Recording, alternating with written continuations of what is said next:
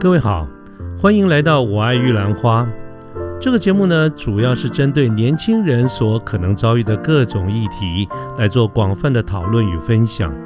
欢迎您跟我们一起。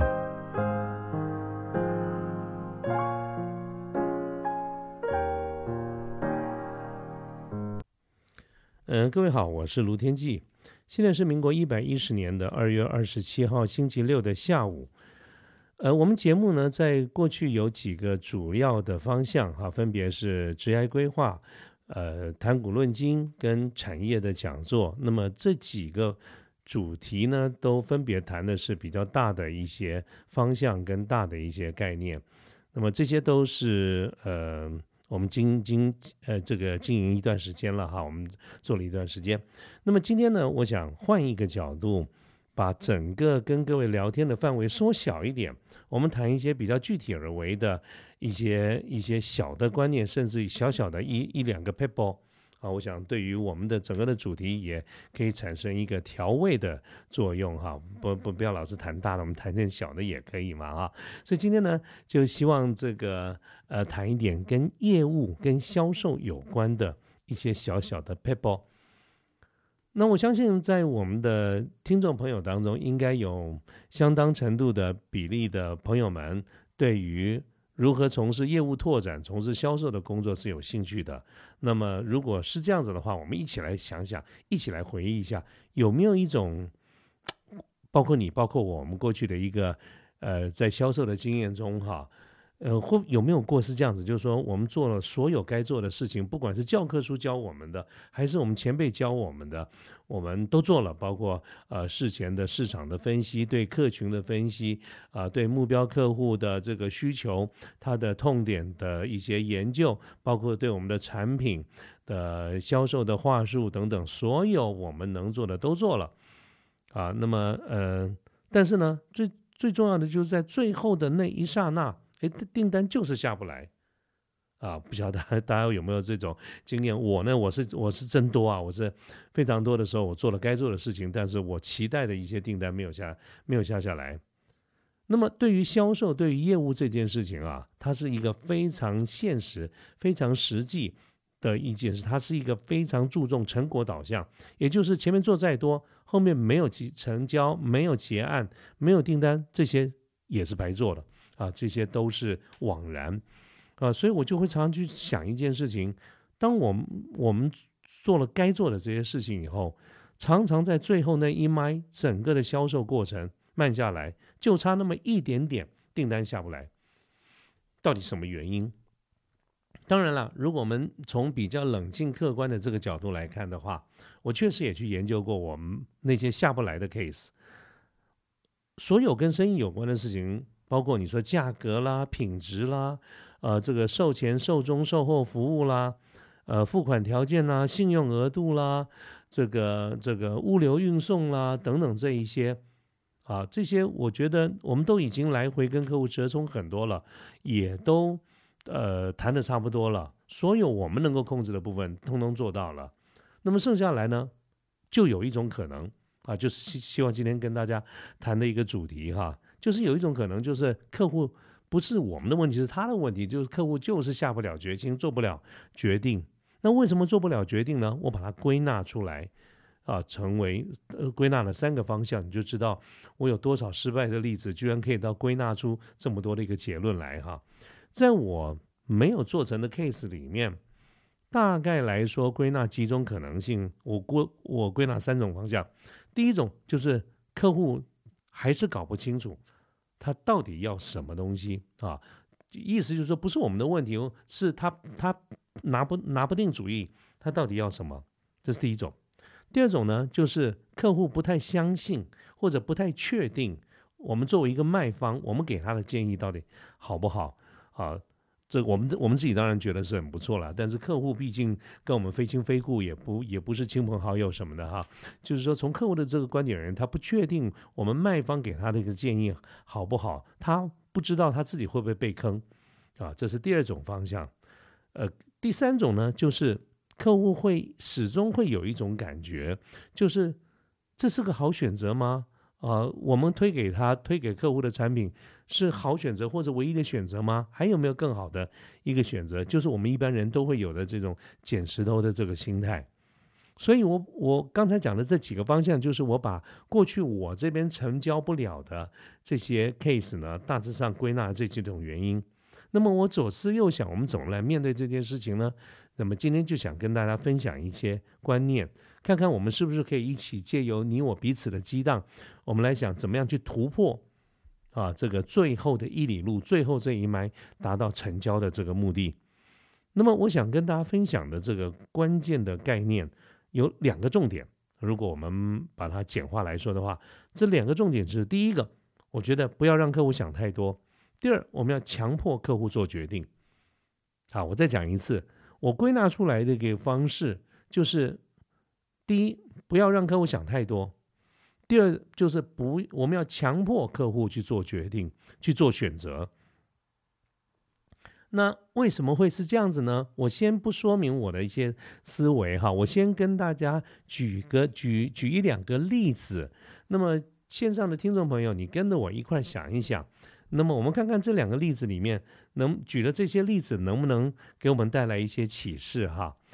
我们就讲我们每天早上起来去上班的这段路，我想现在因为整个生活的形态有很大的一个改变，那么。现在能够早上起来以后啊，这个好整以暇，能够在家里好好的吃上一顿早餐，然后再去上班的人啊，我不敢讲没有，但是应呃应该是比以前少。大多数的人呢，我们一早上的一个生活形态非常有可能就是啊，我们死赖到最后一分钟、最后一秒钟才起来。啊，用最快的时间梳洗完毕以后，我们就冲出家门，赶快去搭车、开车去上班，准备要打卡。那么在去上班的路上，可能在家里附近，可能在办公室附近，我们就在附近的早餐店去买个早餐。所以，我们现在一起来想想买早餐时的画面啊。那么，当你是一个客户的时候，你往这个早餐店，不管是美而美啦，或者是哪样的一个早餐店，往前面一站，你觉得老板？会说什么？老板有几种可能的问法。第一，他会说：“小姐要吃什么？”啊，小姐你要什么？这是第一种。第二种讲情况是，譬如说，你跟他说：“我要个三明治。”那么你决定要什么的时候，有的时候你会发现老板还有不同的问法哦。好，第二种状况就是老板会说：“那小姐三明治要要不要加个蛋？”第三种问法是。小姐，这个三明治要加一个蛋还是加两个蛋？各位，我刚才举了三种可能性。第一种，老板问你要什么啊，就是让你答申论题，因为你这样一抬头看他的店，他这个店里面哇，好多吃的喝的啊，这个这个各种的产品，一二十种早餐啊，他让你做这个申论题，哈，就是让你自己来找找答案。你可能你非常有可能找半天，想了个半天。第二种呢，他就问你要不要加蛋，简单讲就是让你做一个是非题。第三种情况问你是要加一个蛋还是加两个蛋，他就是让你做一个选择题。也就是说，这个老板跟我们我们去买早餐的客人之间有三种可能的互动：第一种是答申论题，让第二种是答是非题，第三种是答选择题。各位听完我刚才举的这个三个例子，虽然是用粗浅的这个例子来表达，但是你有没有觉得这三种表达方式可能带来的结果会是什么呢？我自己的一些经验是这样子的啦，就是说，如果今天老板让我答的是一个申论题，就是呃呃，就是当然当然是由我来选了。我看到他琳琅满目的这么多的早餐，各式的这个早餐，我每一个都觉得不错。或者我都没有吃过，我非常有可能就有会产生一个我们经常在讲到的所谓的选择困难症，啊，那么我就很难做选择。不管我到最后做了什么样的一个选择，常常有可能就是我花了蛮多的时间，啊，这是第一种情况。第二种情况，如果这个老板说先生或者小姐要不要加个蛋？那这种是非题，各位，你如果碰到这个问题，你会怎么回答呢？答案不外乎两种嘛，要还是不要。所以各位可以看到，是非题的结果就是他有可能有一半的几率拿到这张订单，有一半的几率没有拿到这张订单。啊，我刚刚前面讲的第一个申论题还不知道答案会是什么呢？但是第三种问法就是你要加一个蛋还是两个蛋？各位觉得这种问法可能会是什么答案呢？我自己觉得，我就常常不止一次糊里糊涂的，也就这样被推的说，嗯，一个就好了啦，不要两个，这个蛋不要吃太多，胆固醇会太高。所以就代表这个单订单里面至少会有一个蛋。啊，这个各位，这个 case，这个刚才讲的这个例子，就是我现在想跟各位来表达的、跟分享的一个概念。这个老板呢，三种的问法会有三种不同的客户的反应。而其中，我认为最好的方式应该是第三种，原因是第一个啊，当我们给客户一个申论题，不管是小到一个买什么样的早餐，还是大到一个我们到底要用哪一套的系统，那我觉得这个客户毕竟是不如我们卖方懂，所以他蛮有可能会产生一个选择的困难症。我有很多的机会跟在生意上或者跟朋友去吃饭。我这个人不怎么挑吃，所以很多时候每次一上桌点菜，我就很痛苦，因为大家都会问问我说你要吃什么？我说哎都好。各位凡是吃说要吃什么都可以都好。大凡来说有两种可能，要不然就是他个性随和，另外一种就是他也不知道该怎么选。呃，我呢，呃，有很大的一个选择困难症在吃的方面，因为我不是那么在乎吃。可是刚才我们讲的第二种方式啊，这个是非题要不要？一个蛋啊，要不要加一个蛋？其实好的角度来看，我们有得有一半的几率会拿到这张订单。可是反过来讲呢，你也有一半的几率会丢掉一张订单。所以我认为比较好的方式是第三种问法，就是先生或者小姐，你要加一个蛋还是加两个蛋？各位想想看，大多数的人都是有可能啊被 push 的，就在给卖方老板给的两个选择里面选。不是一个蛋就是两个蛋，那不管卖了一个还是两个，他至少卖出去了一个。如果这个客户真的不喜欢，他就说：“哎，不要，我不要加蛋。”但是如果我们按照几率来看的话，是不是有可能怎么说也比刚才的第二种是非题似乎是要多一点嘛？好，所以我觉得我们在做一个简单的小小的这一个重点来看的话，就是。不要让客户想太多。如果你问他说你要什么，或者你要吃什么，他看了满满的，看了好几一本一二十页的菜单，他看到了你一整本的 shopping list，看到你给了一本一百页的 proposal，然后问他要什么，他非常可能答案就是傻在那边，叫做我不知道啊。所以我觉得给客户。申论题，哈，就是问他要什么，其实对客户而言也是一个折磨。你让他想太多了，他也不知道该怎么回答。那我刚才讲第二个重点，要强迫客户做选择，而这种选择呢，我比较建议的是是非题，呃呃呃呃，常常会就说你只只有说要不要，我比较建议的是选择题。就像我刚才讲，你给客户选要不要加蛋，yes or no。好，go no go，这是一个是非题的概念，大概有一半的几率会掉。那么，如果你给他的是一个蛋、两个蛋，那么多多少少啊，我觉得客户倾向在一二里面选择的这个几率还是存在的。整体上来说，应该会比如说我不要蛋，这样怎么算起来那个几率还是会比较高一点。那么我在我的观察当中，当我体会到这件事情的时候，我的观察中我发现。其实有很多的业务，尤其是直接面对啊这个 C 哈面对直客的这个业务，都知道这一点。我有一段时间哈跟大家分享，我有一段时间呢很喜欢去看房子。那么各位不要误解哈，我们就是看归看而已，没钱买了哈。可是呢，在这个看房子，这是这个售屋小姐在旁边，包括她对我，包括对其他桌的客人。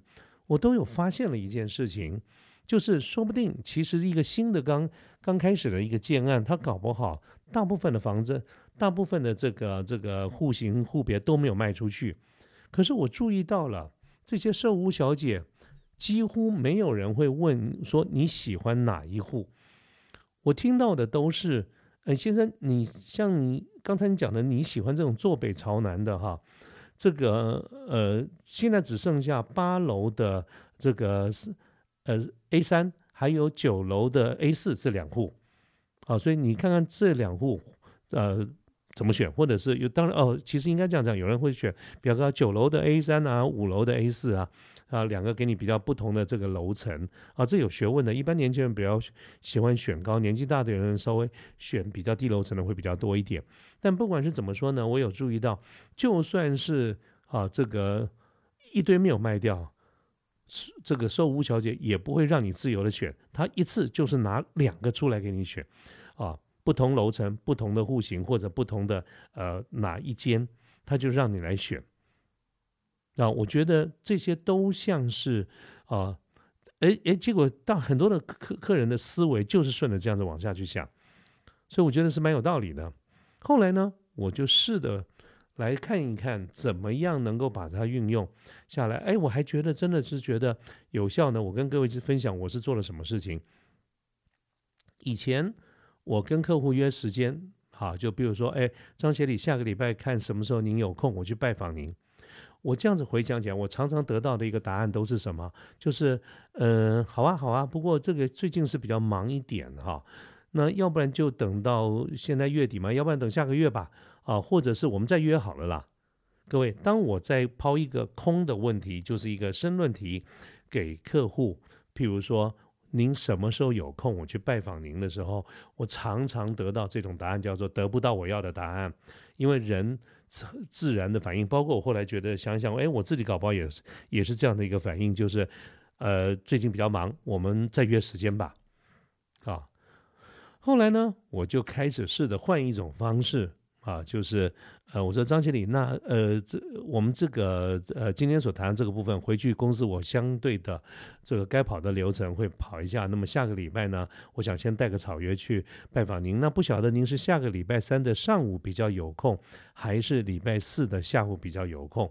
各位注意到吗？我抛了两个选择给他，其实。我不知道对方怎么样，我下礼拜整个都都是没事的啦。但是我说，哎，因为时间的关系，我下礼拜也比较忙一点啊，不晓得是礼拜三的上午呢，还是礼拜四的下午，您比较有空。当我用这样子的一个方式来跟客户沟通的时候，哎，我约成功这个会面的几率变高了，因为呢，蛮高的一个比例，客户就会开始思索，那就礼拜四下午好了吧？礼拜三我可能来不及，那就礼拜四下午好了。啊，也就是说，客户有可能有比比过去高的几率，在我给他的两个时间里面去做一个选择。我顶多顶多会碰到一个情况，就是客户很快的看了一下他的 agenda，看了一下他的 schedule，他就告诉我说：“哎，你这两个时间我都不行哦，都开会哦。”啊，但是真正来说，反有像这样子，对于我提出两个选项。而都没有办法做，而拒绝我的客户，有的时候他会不好意思，他说：“不然这样子啦，你那个你你这两个时间都不行。不过礼拜五的傍晚，哈，大概礼拜五晚一点，我倒是可以。”啊，我说那好吧，那那这样我就约这个时间。哦，当然我有的时候也会说，那我这个时间好，先这样子约。我这个时间本来是有一个约，但是我想办法去挪一下。各位，你啊，线上的朋友，你听我刚才讲的这几个部分啊，能不能体会我的意思？就是说啊，我觉得空。我给他一个完全自由的回答，就是让客户想很多，最后答案是没有。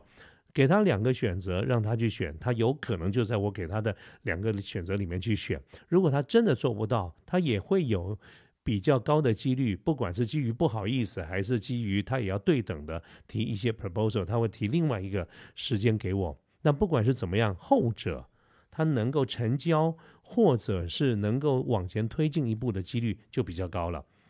所以，我根据这几个部分就得到一些想法。我稍微归纳一下我的看法，就是呢，如果我们在做销售的时候，当然我们该做所有的动作都应该去做。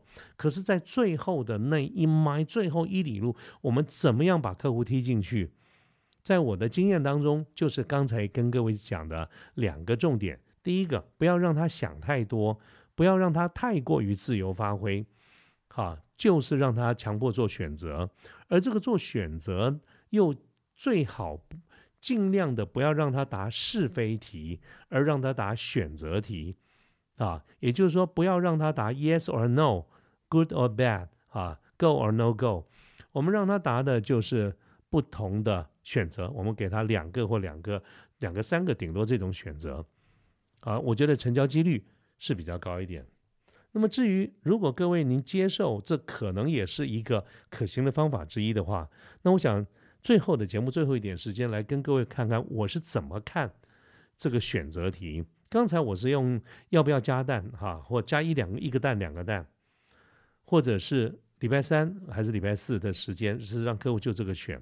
当然我相信在生意上的选择会比这个复杂多了。所以在生意上呢，我们常常会加一个，我想我在之前的节目里面也跟各位报告过的一些观念跟想法，就叫做决策准则。意思就是说，如果我给客户一个以上不同的方案的时候，我应该先帮他做一个归纳。比如说，呃呃，张经理，如果说呃整个的生意里面啊，这个方案一，它的现金流可会比较大一点啊。如果您公司需要比较比较多的现金流的话，我建议选择方案一会比较好一点。那么方案二的优点呢，就是它的利润会比较高。